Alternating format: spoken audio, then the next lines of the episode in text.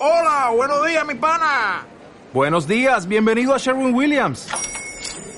¡Ey! ¿Qué onda, compadre? ¿Qué onda? Ya tengo lista la pintura que ordenaste en el ProPlus app. Con más de 6.000 representantes en nuestras tiendas listos para atenderte en tu idioma y beneficios para contratistas que encontrarás en aliadopro.com. En Sherwin Williams somos el aliado del PRO.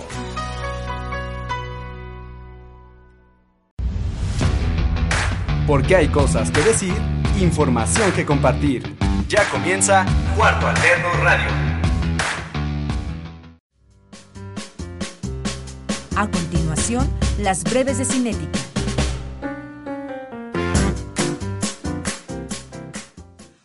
Hola, muy buenos días, bienvenidos a las breves de Cinética que les ofrece Cuarto Alterno Radio. Yo soy Edith Zavala, me dicen la güera, alumna de la, en la licenciatura, hay una disculpa, de la licenciatura en Ciencias de la Comunicación de octavo semestre.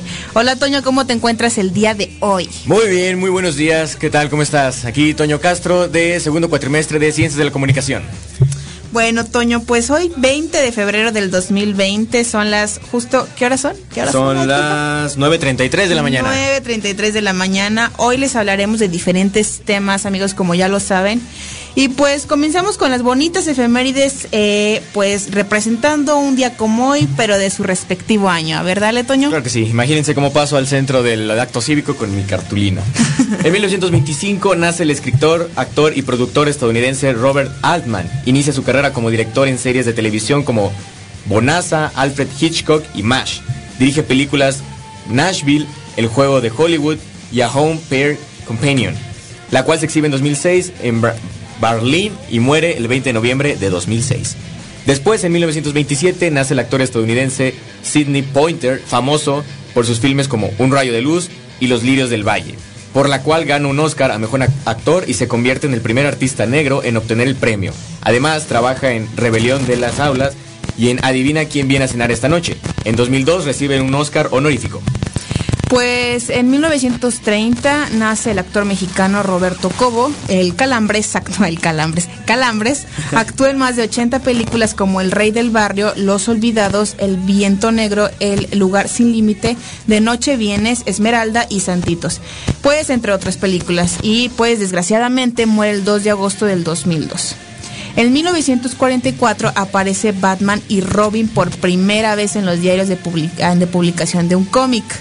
Y para 1944, el legendario actor Mario Moreno Cantinflas funda la Casa del Actor con el fin de ofrecer un retiro adecuado a las personalidades de la farándula. Eh, el recinto es presidido por eh, Matthew Hultron, quien aísla un segundo hogar en Cuernavaca, Morelos. Después, en 1948, nace la actriz Jennifer O'Neill en Río de Janeiro, Brasil. Deslumbra con su presencia cinematográfica a comienzos, a comienzos de los 70, perdón, en películas como Un hombre para Ivy, Río y Lobo y Crímenes de Portada. En 1995 es la primera de sus nueve bodas. ¡Wow! Después, en 1969, nace el guionista y director de cine bosnio Danis Tabnik. Su primera película es En Tierra de Nadie, escribe el guion y la estrena en el Festival de Cannes. Gana un Oscar a Mejor Película de Habla No Inglesa en 2001. Para 1994 muere el actor mexicano Víctor Parra, que actuó en, películas como Campeón sin Corona, Enemigos, Los Valientes de Jalisco, El Muchacho Alegre y La Sombra de Chucho el Roto. Pues entre otras películas, claro, y pues nace el 10 de enero del 1920. En 2014, tristemente, fallece el cineasta argentino Jorge Polaco, creador de En el nombre del hijo y Kindergarten, su película más polémica. Obtuvo la medalla de oro, de televisión en Francia y la medalla de plata en la Competición Internacional de Cine de Londres. Y nació el 20 de noviembre de 1946. Pues sí, amigos, estas son nuestras efemérides del día de hoy, muy legendarias y conocidas por cada, pues por cada persona y en cada año, ¿no? Pues, Toño, ¿qué te parece si comenzamos con lo bueno de estas breves? Claro que sí, claro que sí. Empezamos con las eh, breves noticias. Primero, pues, con algo un poco, pues, triste para los fans. Eh, se cancela la premier de James Bond eh, eh, 25 en China por el coronavirus. Uno de los mayores mercados que ha garantizado el éxito de la gente 007 en la pantalla grande ha cerrado sus puertas al debut de la última entrega. No es nada personal, es solo una medida más ante las delicadas condiciones de salubridad. Desde el estallido de la epidemia de coronavirus el principio de 2020, la nación asiática se ha visto gravemente afectada en múltiples niveles y sectores, ahora dentro de un ámbito cinematográfico. China no podrá dar cabida ni a la premier ni a la gira promocional de James Bond, No Time to Die. Ante las circunstancias, la cinta protagonizada por Daniel Craig el- como el icónico agente británico no será la primera que elude aquel mercado oriental. En realidad, estrenos contemplados para la primera quincena de febrero como Sonic, la película, no han resultado muy beneficiados de los millones que generalmente genera la taquilla china. Incluso Warner Bros. ha, ha culpado al coronavirus por las recaudaciones deficientes de sus aves de presa. La cinta previa No Time to Die, Spectre, recaudó 881 millones de dólares a nivel mundial. De esa cantidad, 84 millones provienen del público de China. Será un duro golpe para lo nuevo de la franquicia en la presencia del coronavirus. James Bond llegará el 25 a Estados Unidos. el- no, James Bond 25, perdón, llegará a cines estadounidenses el próximo 10 de abril y en un par de semanas más llegará en México. Eso. Es un buen tema, amigo, ¿estás de acuerdo? Es un estreno, pues, que da mucho de qué hablar y sobre todo por... Claro, el coronavirus ha influido bastante en, en diferentes ámbitos, videojuegos, en este caso pues cines, Sí. es, es trágico. No creo que sea el único culpable de que hables, hable, Aves de Presa no sea Pues tan sí. buena, pero pues sí, indudablemente afecta a varias películas. Por otro lado, amigo, adiós a la piratería por fin. Bueno, se supone que ya desde un tiempo atrás tenía que haber sido esto. Ya era. ¿no? Pues sí. El tratado entre México, Estados Unidos y Canadá, TECMEC, por si no lo pronunció bien, corríjanos, no pasa nada, solicitó que el Código Penal de México castigue con años de cárcel a quien grabe películas en el cine. Claro que esto debe de tener un trasfondo, ¿verdad? Porque pues la piratería está muy fuerte en México. Las películas piratas en México han llegado a su fin con la llegada de esta cuarta transformación y la firma del tratado entre México, Estados Unidos y Canadá. Puesto que en este último año se solicitó que el Código Penal mexicano castigue con cárcel a quien realice grabaciones de películas en el cine. Pues para los que se piden cárcel, pues el Senado de la República Mexicana ya cuenta con una iniciativa que debe ser aceptada y podrá eh, evitar, eh, bueno, más bien enviar a la cárcel eh, de 3 a 10 años, este será el castigo, a la persona que se encontrara realizando grabaciones de películas en las salas de cine. Usted se pregunta, ¿los años de cárcel pueden reducirse? Pues bueno, al demostrar que una persona realice la grabación de una película en el cine para luego convertirse en una película pirata, es muy complicado de comprobar obviamente, por lo que el Código Penal ha propuesto que si se lleva a hacer para su uso particular, la pena de cárcel se, di- se disminuirá a la mitad. Eh, por otro lado, los derechos de propiedad intelectual pues deben de ser protegidos. El tratado, este tratado contempló a, su capítulo 20 el, respeto a los derechos de la propiedad intelectual. Fue ahí donde el TECMEC pidió que cada país perteneciera al acuerdo.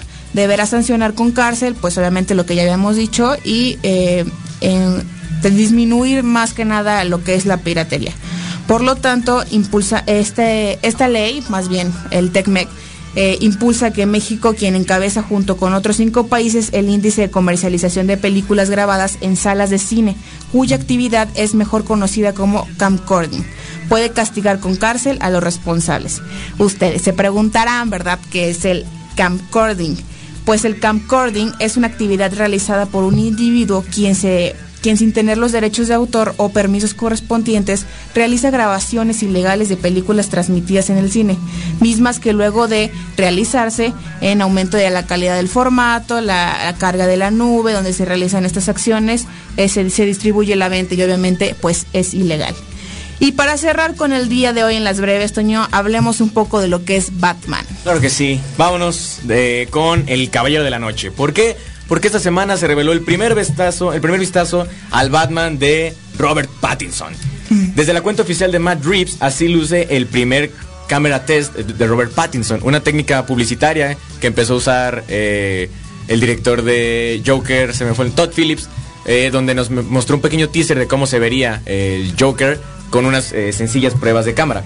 El director ha subido ha ido subiendo a sus cuentas de internet a anuncios del cast, otros datos. Sin embargo, ahora a través del canal de Vimeo del cineasta, podemos observar el primer vistazo a The Batman. que será su siguiente producción tras haber realizado las dos cintas anteriores del Planeta de los Simios.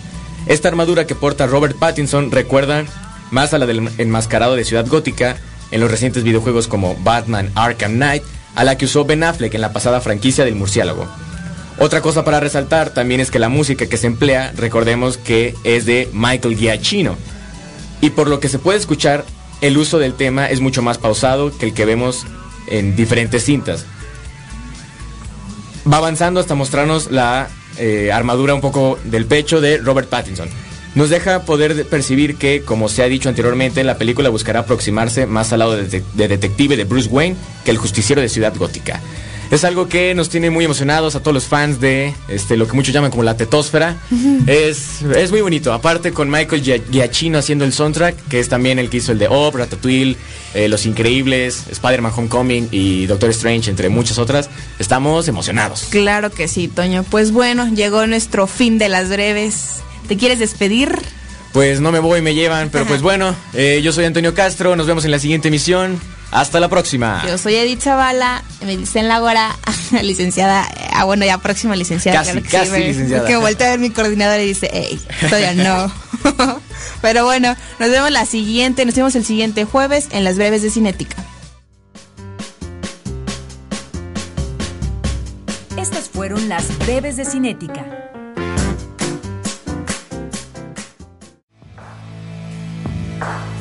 El Laboratorio de Periodismo UCEM presentó Cuarto Alterno Radio.